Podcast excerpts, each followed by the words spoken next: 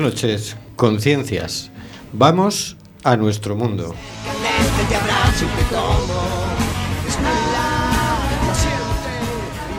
Estamos en CUAC FM, en el programa Simplemente Gente, programa sobre la diversidad cultural en Coruña y sobre los derechos de las personas migrantes. Hoy miércoles 26 de octubre de 2016.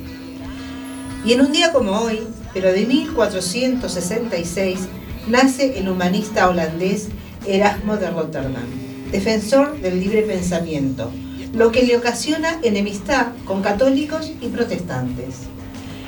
Y en 1971 la ONU expulsa, expulsa a Taiwán y admite a China popular. Recuerda, nos puedes enviar por WhatsApp tus opiniones y comentarios y trataremos de mencionarlos en antena. Este es el número 644-737-303. Es bueno saber que estás ahí. España ha afrontado siete leyes educativas, un baile de siglas que ha confundido a alumnos y a profesores a lo largo de 38 años. El último cambio fue el de la LOMCE, impuesto en 2013 por la entonces mayoría absoluta del PP frente al resto de partidos. La polémica surgió tras el decreto ley sobre las llamadas reválidas en la ESO y el bachillerato, unas pruebas que limitan a un solo examen obtener el título académico y que ignora los hasta 18 años de formación del alumnado. La, la, reacción de padres, profesores y sindicatos ha sido convocar una huelga general en la enseñanza pública y manifestaciones en más de 50 ciudades y localidades hoy 26 de octubre. Seguimos denunciando los vuelos de deportación de inmigrantes que realiza Europa por medio de la compañía Air Europa y todo el grupo Globalia. No vueles, no nunca, nunca, con, con Air, Air Europa. Europa. Tenemos en control al mago de las ondas, Carlos Reguera. Hola Carlos. Hola amigos, vamos allá. Adelante. Y al otro lado del hilo telefónico al señor García. Hola señor García. Hola, buenas noches. Esta semana habrá fumata blanca. Seguramente el sábado. En el estudio José Couso contamos con Hortensia Rossi. Hola Hortensia. Hola, buenas noches a todos. Con Marisa Fernández. Hola Marisa. Hola, buenas noches. Y con Cheik Faye. Hola Cheik. Hola, buenas noches. ¿Y Eric Dobaño? No. Perdón. Y a través de las ondas a nuestro contertulio Oscar G. Hola Oscar. Hola, buenas noches Hortensia, Chey, Marisa, Rubén y Eric Dobaño. ¿Tú le ves? Dobaño. ¿Está? Eric está en, en, en, el control, por eso no lo hemos metido como lo teníamos previsto. Ah, vale, vale, es que como lo... Vale, disculpen yo. A través del hilo telefónico hablaremos con Laura Lizanco de Families for Peace, que están llevando a cabo una recogida de alimentos para los campos de refugiados. Y conduciendo el programa, este servidor, Rubén Sánchez, que hará lo posible para que fluya este programa amordazado número 128. Amordazado porque, recordemos, seguimos amenazados por la ley Mordaza.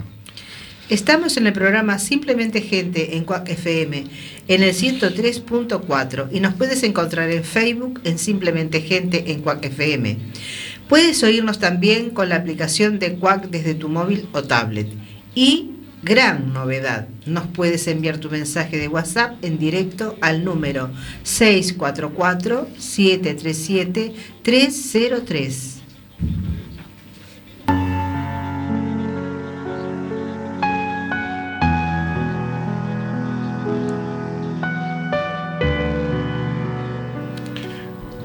Cositas de la actualidad con el señor García.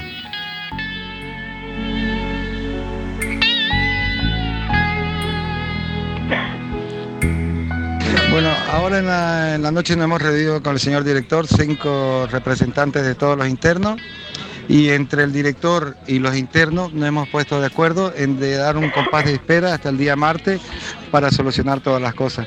El tema en que quedamos es que nos damos dos días de espera y él intentará conseguir eh, que venga el juez de turno para mirar el tema de los chicos que han venido en patera, que dice que para él y para todos es algo que no debería estar sucediendo aquí, pero como él no tiene la, capacidad de, de largar a nadie aquí, nos ha pedido dos días de espera y que todo se lleve a la normalidad. Esta grabación que acabamos de escuchar es la grabación que se, la comunicación que se produce después de una reunión de, entre el director del CIEDA Luche y algunos internos. Después de que, de que el pasado martes algunos de los internos de este centro de internamiento de extranjeros, mientras rezaban, fueran y que fueran increpados por personal del centro, pues estos tomaron, se rebelaron ante esta situación. Esta situación que provocó tensión y llevó a la rebelión de unos 40 internos que pasaron la noche a la intemperie en la azotea del investigado centro. Tras 11 horas de protestas y conversaciones con el director del centro, los internos cedieron en su situación volviendo a las instalaciones con un cálido recibimiento a golpes, según nos indican internos y eh, aparecen varias noticias. También se sospecha represalias de esta, esta protesta con la expulsión de los, de los, de los 40 revelados. Por eso, para el próximo viernes se acaba de convocar una concentración frente al Ministerio del Interior aquí en Madrid. El sábado pasado, ante esta situación de hasta ante esta situación en el centro de internamiento se nos comunica que 167 internos, los 167 internos actuales, eh, habían iniciado una huelga de hambre desde el pasado viernes. Tras negociaciones con el director y bajo la promesa de una reunión con el juez de vigilancia, en este caso fue la jueza de vigilancia de turno, esta huelga de hambre fue suspendida hasta la celebración de la reunión que fue en el día de ayer. Pero todos estos acontecimientos en el CIE me generan un par de dudas. Conociendo estos hechos y la función que cumplen estas cárceles administrativas, ¿por qué Europa sigue renegando o reniega con tanta facilidad de los derechos humanos para ciertas personas? ¿Por qué criminalizar en vez de facilitar? Dudo, luego insisto. ¿Por qué no se cierran los CIES? Escuchemos lo que dijo ayer Marina Albiol, eurodiputada de Izquierda Unida ante el Parlamento Europeo. La semana pasada, 39 personas en el CIE de Aluche, en Madrid, se rebelaban contra su encarcelamiento. Esta semana, decenas de personas se han puesto en huelga de hambre en el CIE de Barcelona pidiendo su libertad. En los CIES las condiciones de vida son inhumanas, pero creo que hoy no toca exigir aquí que les pongan letrinas en la celda para que no tengan que cagar y mear en bolsas por la noche. No toca pedir que no haya violencia sexual contra las internas o que no se les deje morir por no llevarles al hospital como sucedió con Samba Martínez. Y no lo vamos a hacer porque no queremos unos CIES en mejores condiciones. Simplemente no queremos CIES. Son cárceles donde se encierra a personas que no han cometido ningún delito, simplemente están ahí por no tener papeles, porque esta Europa ha decidido que no tienen nombre y que su único apellido es el de ilegal. Están encerrados por una falta administrativa, están encerrados porque no murieron en el Mediterráneo, porque no fueron deportados a Turquía o porque no se les devolvió en caliente en Melilla. Solo hay una cosa que se debe hacer con los CIES, cerrarlos, para siempre. También hemos asistido al desalojo del campo de refugiados de Calais y, yo lo que me pregunto, Oscar, es ¿por qué tanto empeño en que la gente no circule libremente? Es un derecho reconocido en la Declaración de Derechos Humanos. No sé quién se cree que el país es suyo. El país y toda Europa. Eso me pregunto yo. ¿Por qué, por qué esta, este ansia de, de cerrar de, poner la zancadilla a la gente. Porque es ponerle la zancadilla a la gente. Con lo sencillita que es, con lo cortita que es la Declaración Universal de los Derechos Humanos, 30 artículos, y que eh, últimamente con demasiada rapidez van recortando uno a uno todos. Pues no, yo la verdad es que no, me haces una pregunta muy difícil, no sé, no sabía qué responder. La política europea es lo que tiene, sí, es lo que tiene la política europea. Porque este tema de los CIES, este tema mm, tiene que ver con la, con la normativa europea. No es que haya CIES en España, es que hay CIES en, toda, Europa. Ya Caravana Grecia hizo visitar algunos CIES en Bélgica, en Italia, en Grecia. Y incluso en algunos casos estaban hasta peor que los de aquí, que ya es decir, que ya es decir, porque han tenido que cerrar el CIE de Valencia porque había tantos chinches que es que la gente eh, cogía. en Barcelona lo tuvieron que tener meses cerrados, acaban de reabrir, pero la, alcaldesa está queriendo presentarlo porque no reúne condiciones de seguridad. Es decir, es peor estar en un CIE que estar en una cárcel. Y en principio nadie está en un CIE por haber cometido un delito, sino por tener una situación administrativa irregular, como por ejemplo podría ser eh, pues que has aparcado en doble fila. Y entonces estás en una situación administrativa irregular o no has renovado la ITV en fecha y eso te crea una situación administrativa irregular. Por cosas como esa, que es la de estar en situación administrativa irregular por haber pasado la frontera proviniendo de un país pobre normalmente, eh, por eso le encierran a personas hasta dos meses en un, en un CIE. Y encima las condiciones de, en las que se les hace vivir y, y, con las que se los tratan son inhumanas. No sé, Cheik, ¿tú qué opinas? Yo creo que, como acaba de decir uh, un político uh, mujer que acaba de hablar, no se está respetando el derecho de los refugiados. No se está respetando porque la situación en la que vive, si cogemos el ejemplo de la gente que está en Calais, al sur de la, de, la Francia, la situación es muy dramática. Aquí hay casi 7.500 refugiados cuyos 1.300 niños que quieren ir en, uh, en el Reino Unido. Uh -huh. eh, el problema ahora es sobre todo con la salida de los uh, de Inglaterra, de los Reinos Unidos, de, de, la Unión Europea.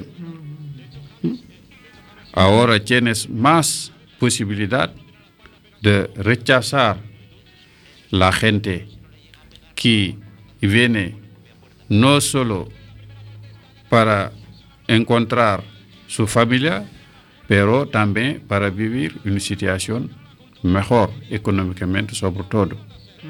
¿Mm? Él lo está rechazando. Eso no que ahora muchos uh, inmigrantes que tenía ahora la idea de ir a Inglaterra tiene que repensarla, porque se ha incrementado ¿sí? la agresión contra los inmigrantes. Uh -huh. ¿sí?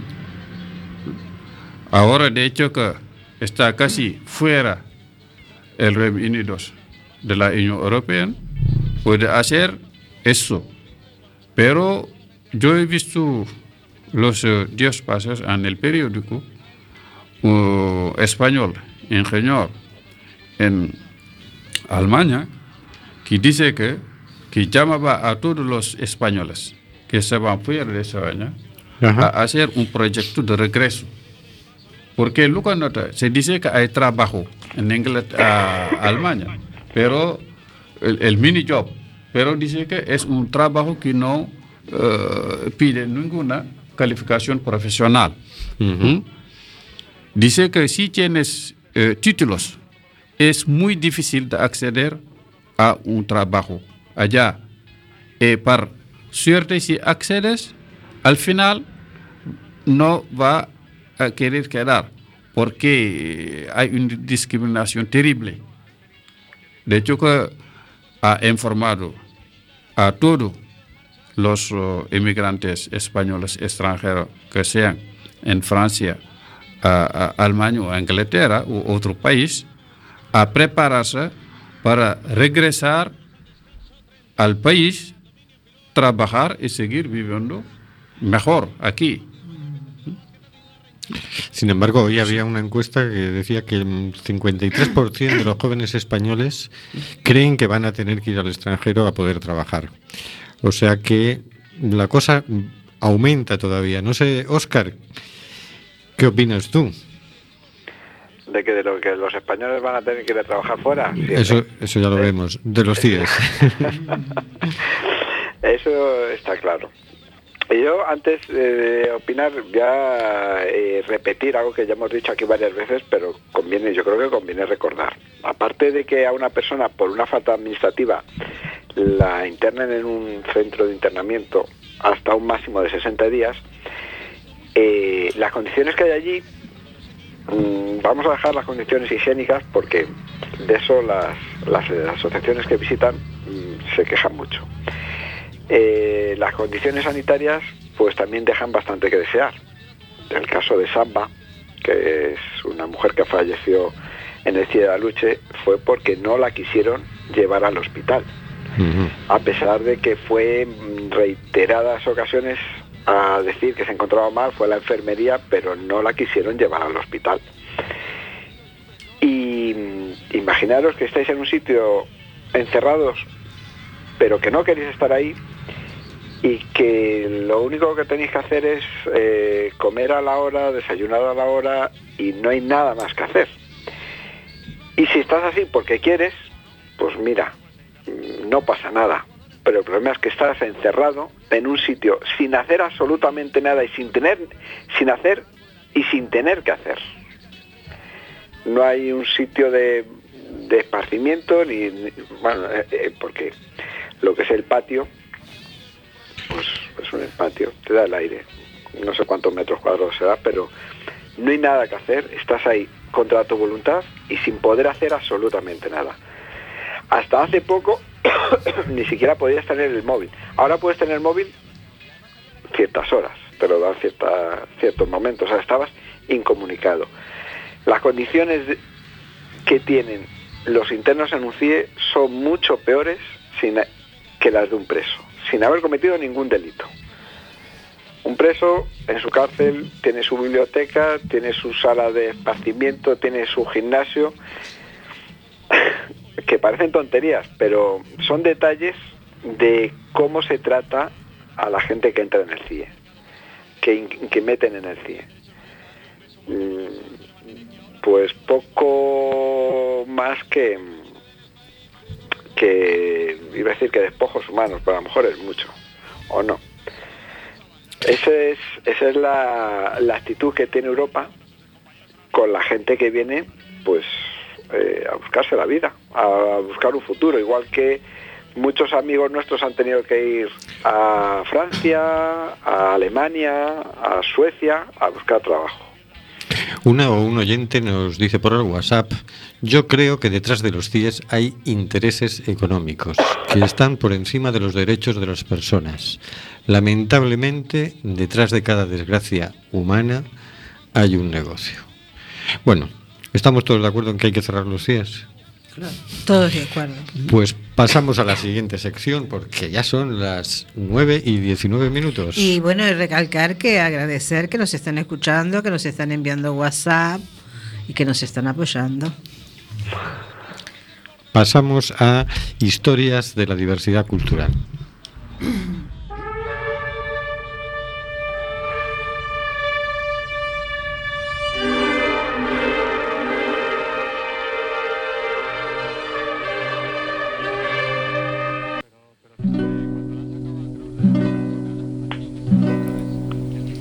La diversidad cultural en la historia humana. Bizancio, la raíz común. Continuamos con Bizancio, que venimos ya hace dos secciones con ella. Nace una nueva religión oficial de corte imperial. Esta religión es una síntesis de antiguos cultos con profundas y diversas raíces en el lejano pasado, del que toma los elementos de mayor aceptación posee una gran capacidad de adaptación, absorbiendo los mitos, los cultos y las tradiciones de los lugares a los que llega.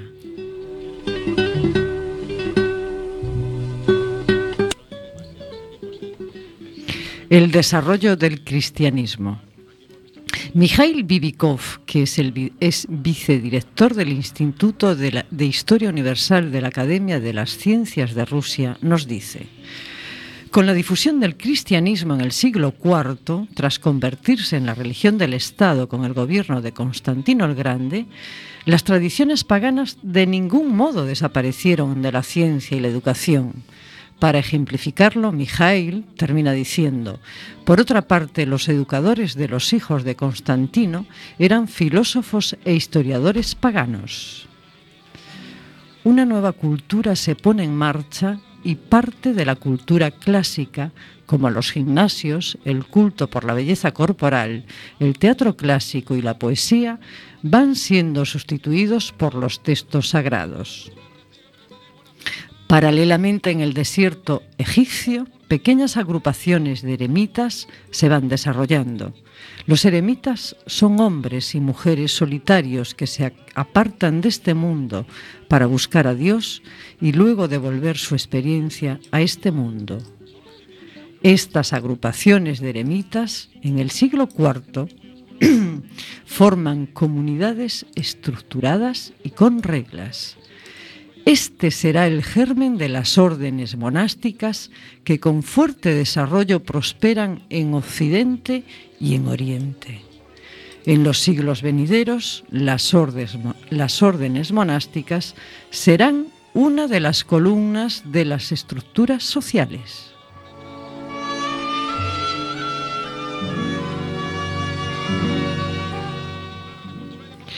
Por otra parte, la llegada del cristianismo a las clases cultas, en donde el saber clásico estaba muy extendido, se hace necesario reforzar la teología y la filosofía cristianas. Esta tarea es llevada a cabo por los padres de la Iglesia, que se sirven de las argumentaciones de la filosofía helénica y del neoplatonismo alejandrino.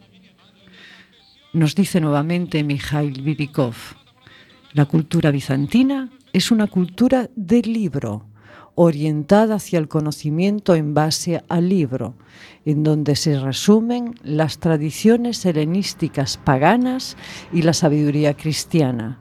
Mijail termina diciéndonos que estas tradiciones y sabiduría están concentradas a través del libro que fue la base de toda investigación y de todo conocimiento.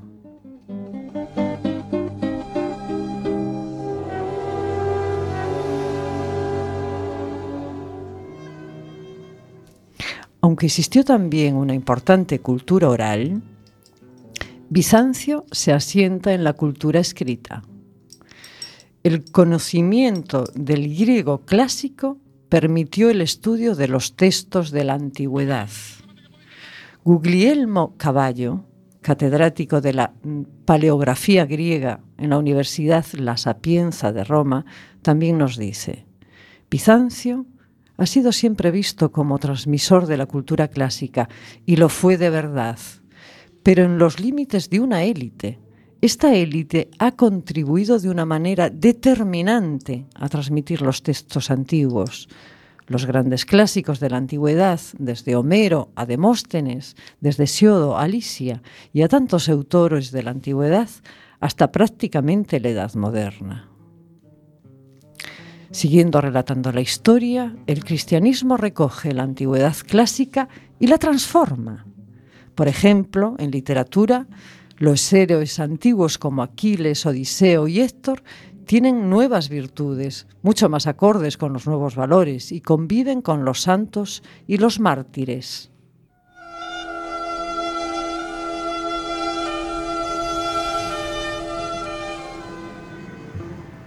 Aparece un nuevo género literario, la geografía, en la que el santo será el personaje literario por excelencia, será el modelo a imitar. Las obras clásicas eran los libros escolares, pero paulatinamente se van sustituyendo por los libros sagrados. En esta línea, a mediados del siglo VI, el emperador Justiniano decide cerrar la Academia de Atenas, último centro donde se cultivan los estudios filosóficos clásicos. Este cierre se debe a que se consideran paganos. Tras unos siglos llamados oscuros, en el siglo IX comienza una nueva recuperación política, económica y cultural, y el imperio extiende sus fronteras y el cristianismo llega a los países eslavos. El estudio de los padres de la Iglesia produce el redescubrimiento de la literatura laica griega. Se reorganiza la escuela de Magnaura en el propio Palacio Imperial, en donde se enseña filosofía, aritmética, astronomía, etc. Y se ponen de moda las obras enciclopédicas como la Biblioteca del Patriarca Focio y la Enciclopedia La Suda. La filosofía, la ciencia, la historia y la literatura vuelven a copiarse, pero ahora masivamente, gracias al empleo de la escritura minúscula. Bizancio se siente orgulloso de ser heredero de la cultura griega antigua, solicitada también por los árabes.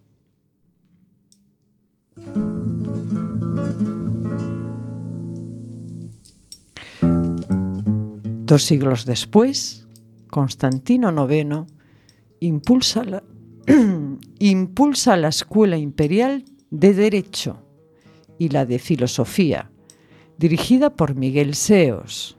Este quizás sea el mayor erudito de todos los tiempos.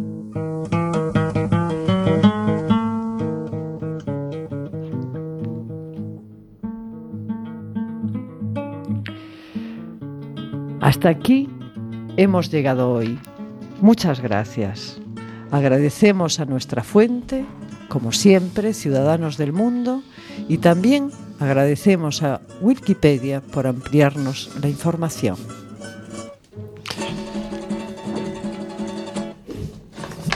Muchas gracias, Marisa. Hoy hemos asistido al desarrollo del Imperio de Bizancio, ¿no? Continuará. Continuará. muy bien, muy bien, muy bien, muy lindo, muy lindo. Vamos a escuchar una canción que se titula Il ne jamais trop tard. Nunca es demasiado tarde, de Jake Lo. Oye. Il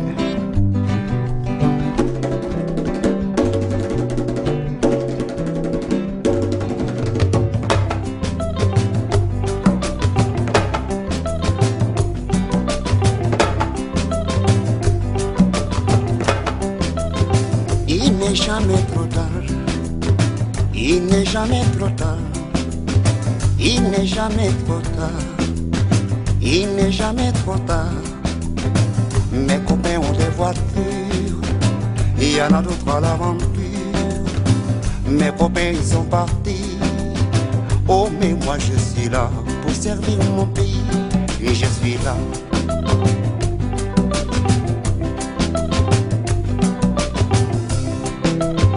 Il n'est jamais trop tard.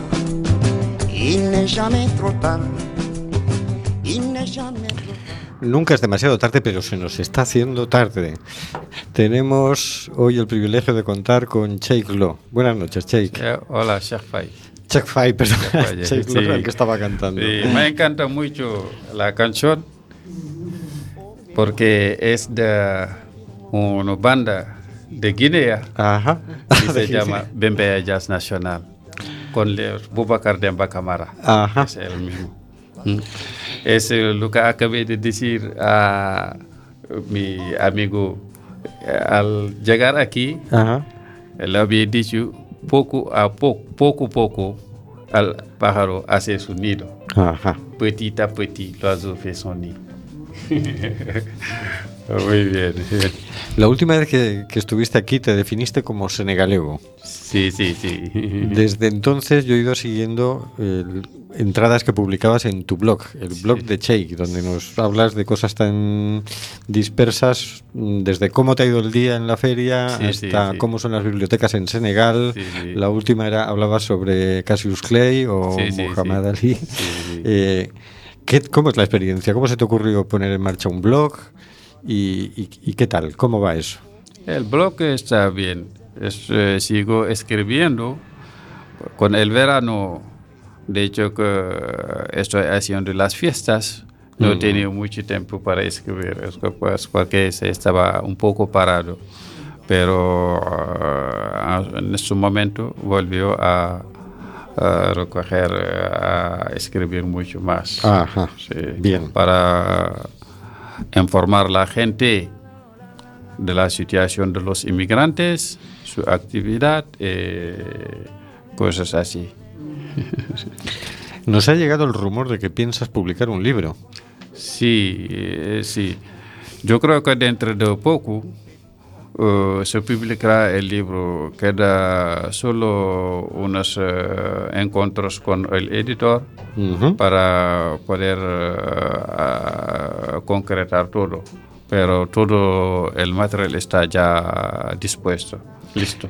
¿Y el libro qué es? ¿Son las entradas del blog o es otra cosa? No tiene nada que ver. No, es eh, un conjunto de varias cosas, porque sabes que en el libro no hablé de un tema eh, solo. Eh, toco varios temas eh, según cómo, funciona la vida. Aquí a veces podemos hablar de cultura, podemos hablar de historia, podemos hablar de deporte. Ujú. Promete, ese libro promete, por- porque seguro que ahí vas a poner de relieve eh, qué cosas te llaman la atención de, de la cultura de- gallega, me imagino, ¿no? No, la, lo que me llama la atención de la cultura gallega, noto que son gente muy hospitalaria. Son gente muy buenos porque lo he vivido. eh, también es un testigo que ha hecho unos amigos que estaban fuera de Galicia. Porque al llegar aquí dice que aquí la vida es muy tranquila. La vida es muy tranquila. Eh, esto también, antes de llegar aquí, en 2003, a Coruña, me le había dicho un amigo, porque yo al inicio eh, quería ir a Italia. Quería ir en Italia. Eh, encontró un senegalés eh, a la estación de tren de Chambéry que me ha dicho, ¿dónde vas? Le dijo, "Oh, voy a Italia. Me dice que Italia es muy cerrada. Si conoces algo a España, pues eh, nos vamos. Él vivía en Francia, pero venía para buscar los papeles de su hermano. Ella, yo tenía aquí un, un primo, le dijo, entonces vamos, cambié el billete. Ujú. eh, venimos junto a España cogiendo el tren para llegar a San Sebastián. Aquí también llamé un amigo que vivía a Murcia. Me dice que por los, eh, la gente que no tiene papeles, los irregulares, yo creo que conozco una región la más tranquila para los eh, sin papeles, es eh, Galicia. Ujú. Él le dijo que efectivamente mi primo vive allá. Así que vengo aquí. Vaya vuelta, ¿eh? Para Sí, llegar hasta sí, aquí. Sí, sí, sí. Mira, hay, yo observo una cosa, es decir, voy conociendo mm, vecinos del barrio que son senegaleses y, y a lo mejor es una sensación mía, no lo sé, tú me lo corroboras. Yo tengo la sensación de que tiende a crearse un aislamiento entre eh, coruñeses eh, gallegos, digamos, y, y- y de origen senegalés, ¿no? Es como si se fuera formando gueto. Creo que mm, la comunidad va quedando un poco aislada. ¿Tú ves eso también o, o es No, es una- eh, también yo le expliqué en el libro, eh, o eh, en el, eh, ¿cómo se dice?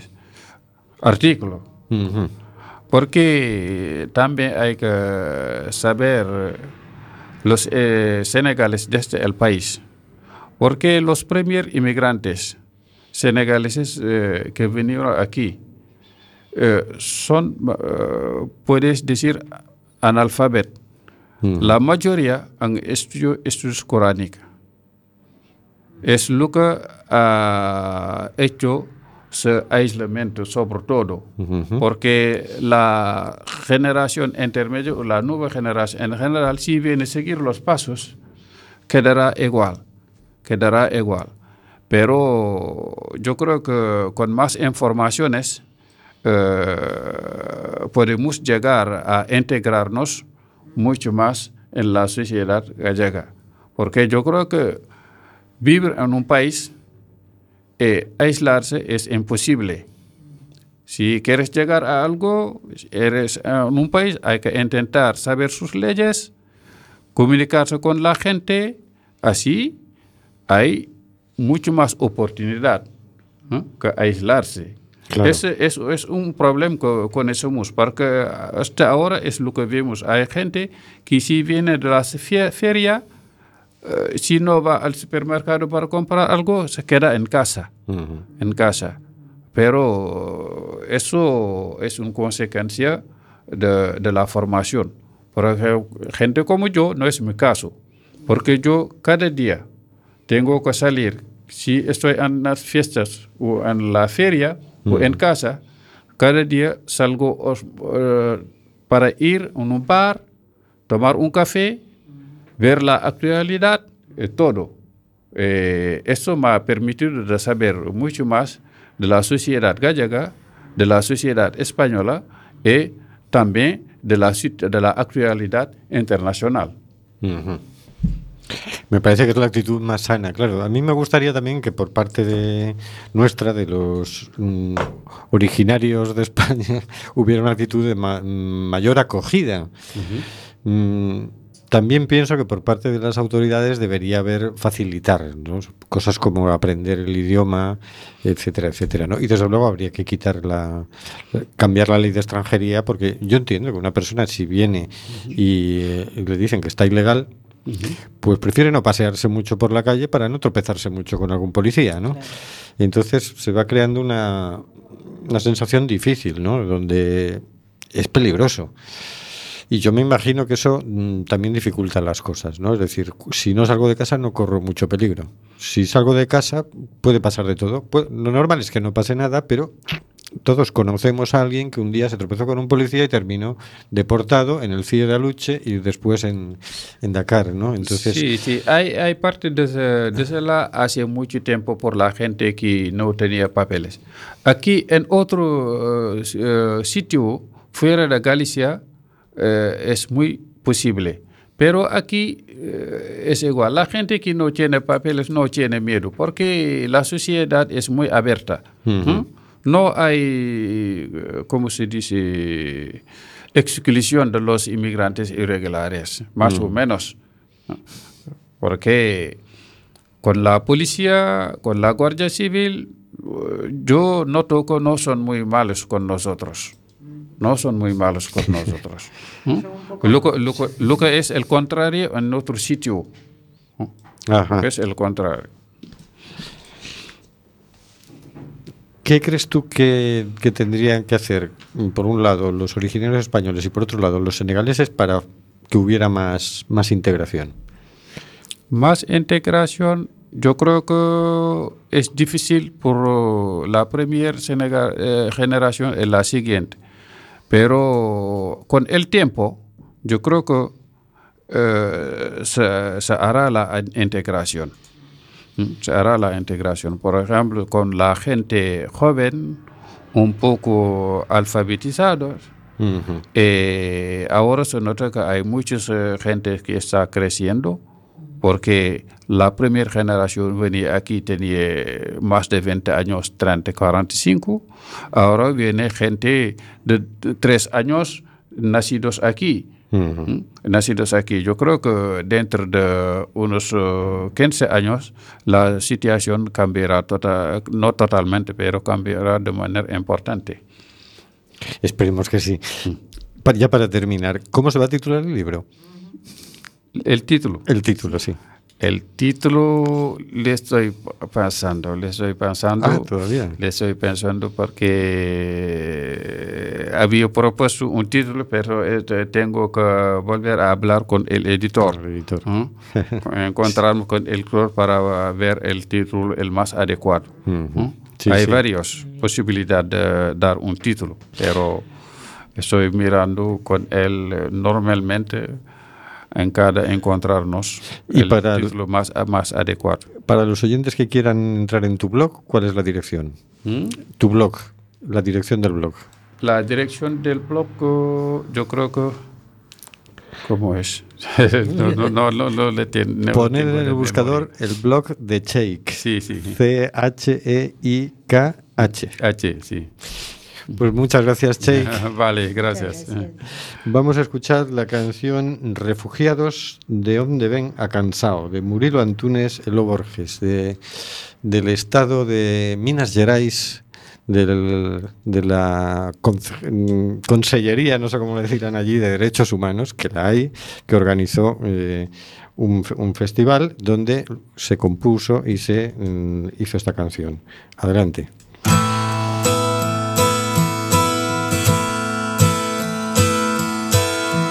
É só pra cantar, não é pra sofrer.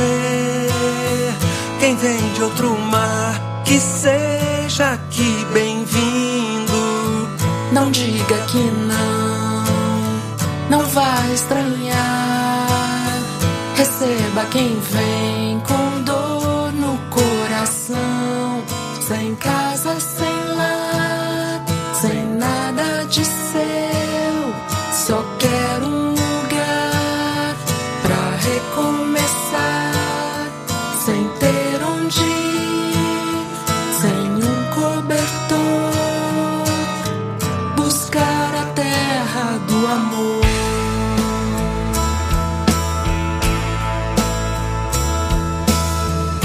sabe a razão.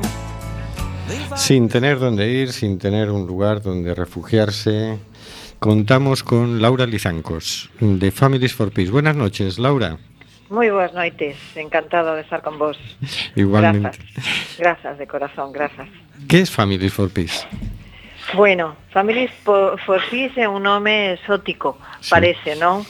Pero é máis máis galego que as versas do caldo. Somos todos somos todos personas que traballamos en Galiza con ese sentimiento de, de pertenencia ao noso povo e de amor pola nosa terra e de amor polas personas, de amor polas personas de cualquier parte do, do universo, non? Uh -huh. Pero, que sucedeu?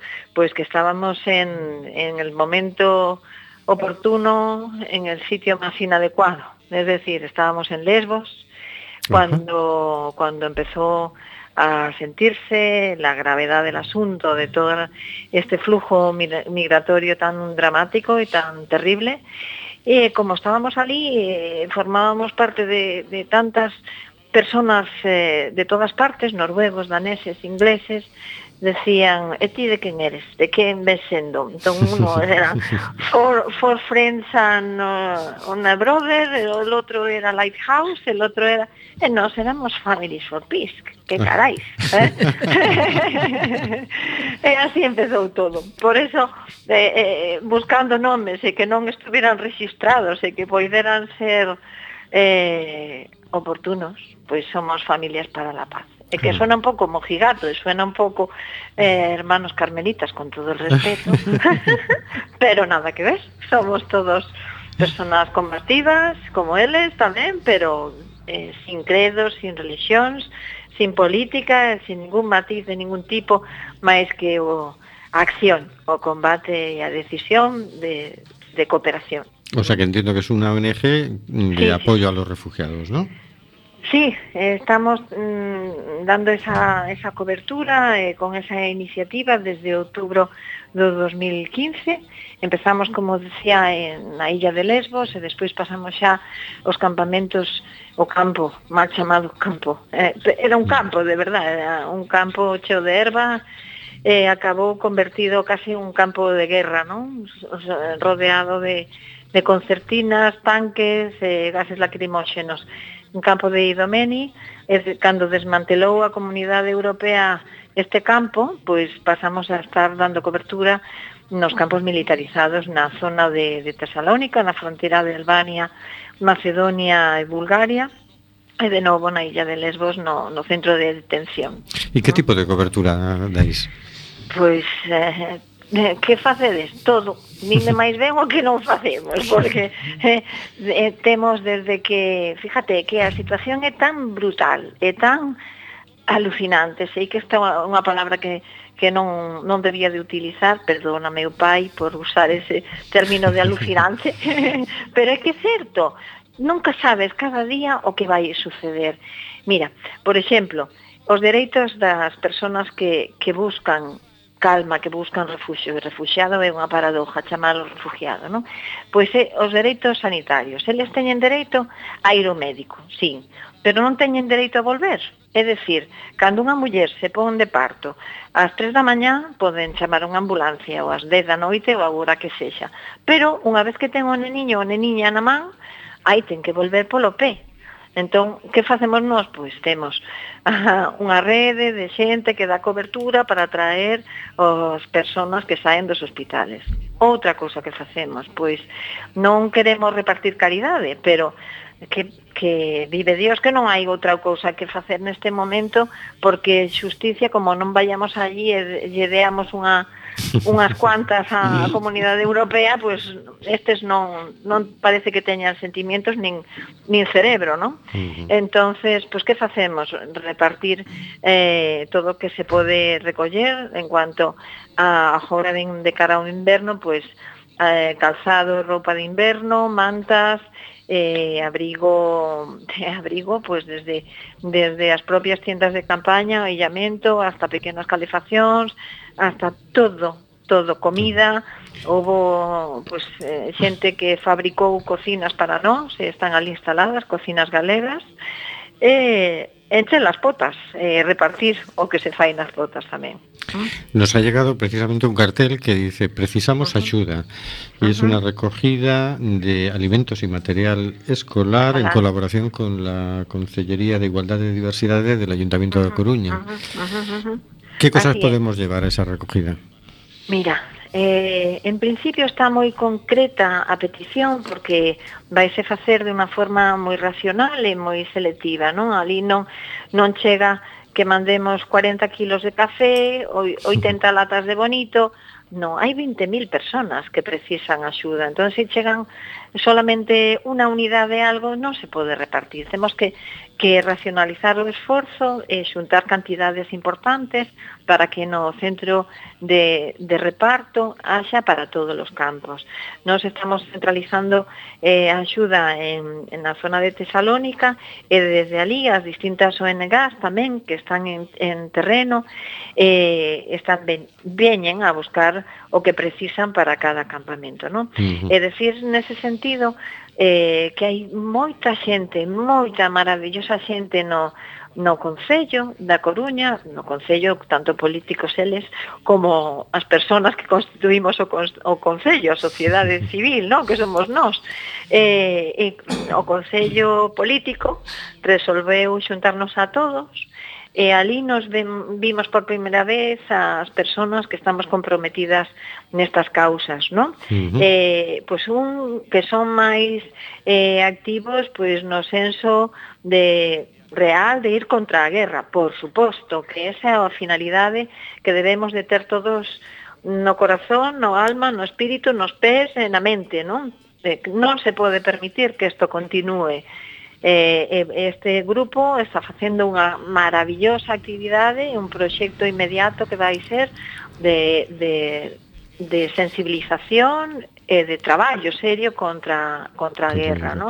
Pero vayamos a lo concreto, porque todo lo llegará. Concreto. ¿Qué queremos? ¿Qué, ¿Qué queremos? Porque claro, yo en el cartel pone alimentos en porco, en material escolar. ¿Qué claro, alimentos claro. y cómo te, tengo que llevarlos? Voy a llevar alimentos. Lástima que non podamos levar o noso caldo, pero non pode ser, porque entre outras cousas, pois teñen a súa propia identidade, a súa propia cultura, e que é maravillosa mm, eh, estar enriqueciéndonos de, de esta intercambio, ¿no?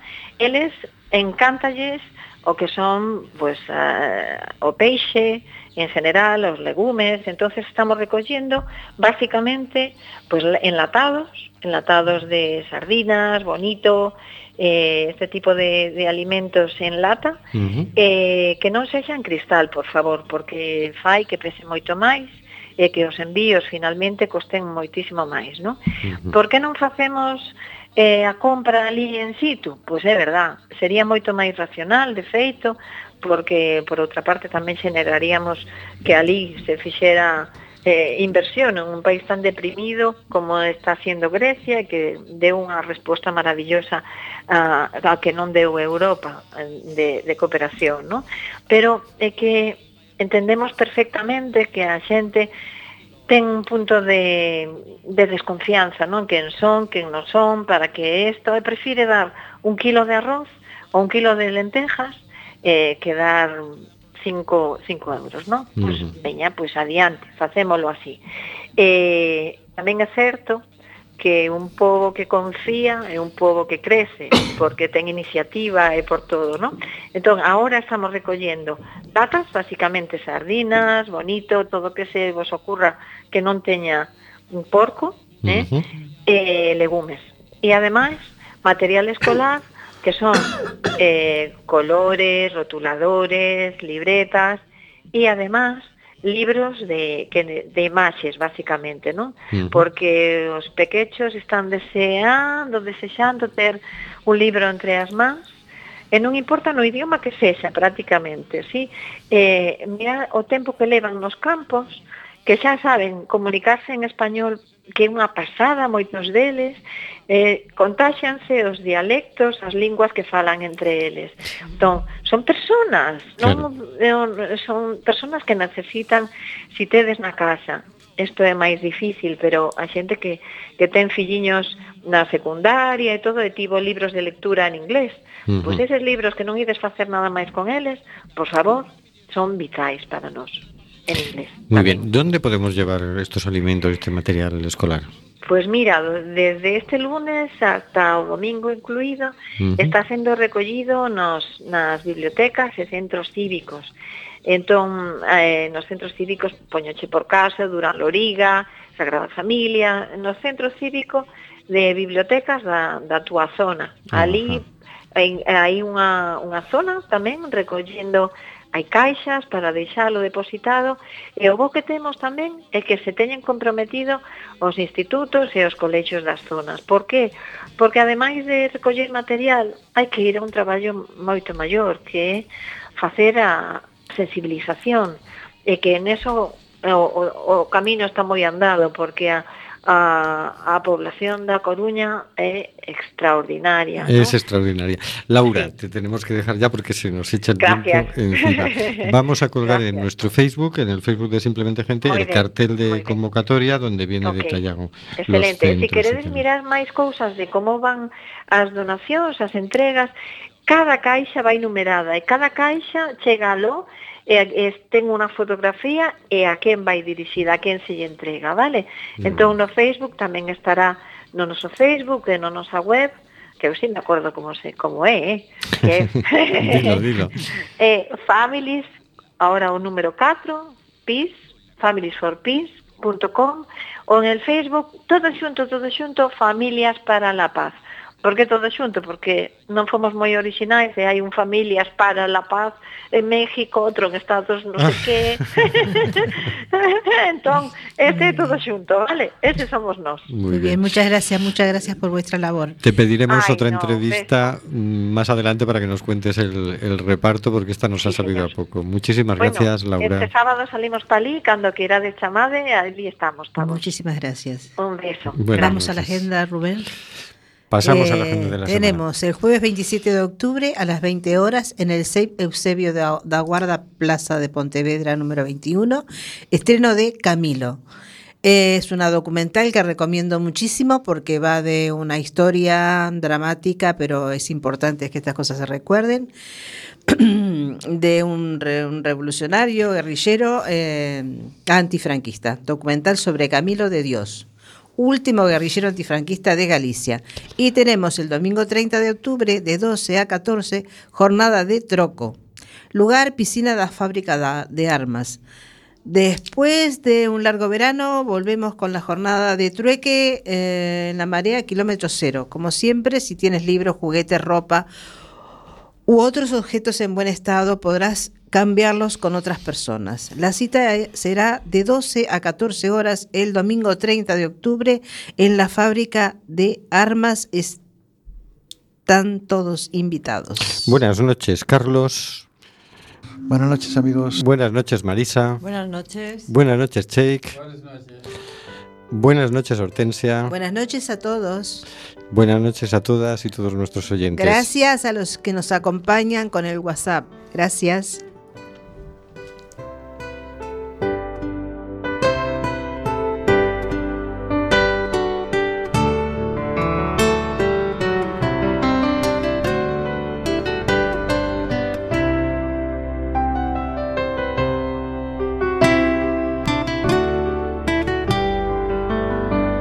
De Amazonas nos llega el suspiro que alimenta al hijo que vive en Chalpín. Y en Namibia se escucha el ronquido, inquieto y dormido, del nevado del Ruiz. Mientras que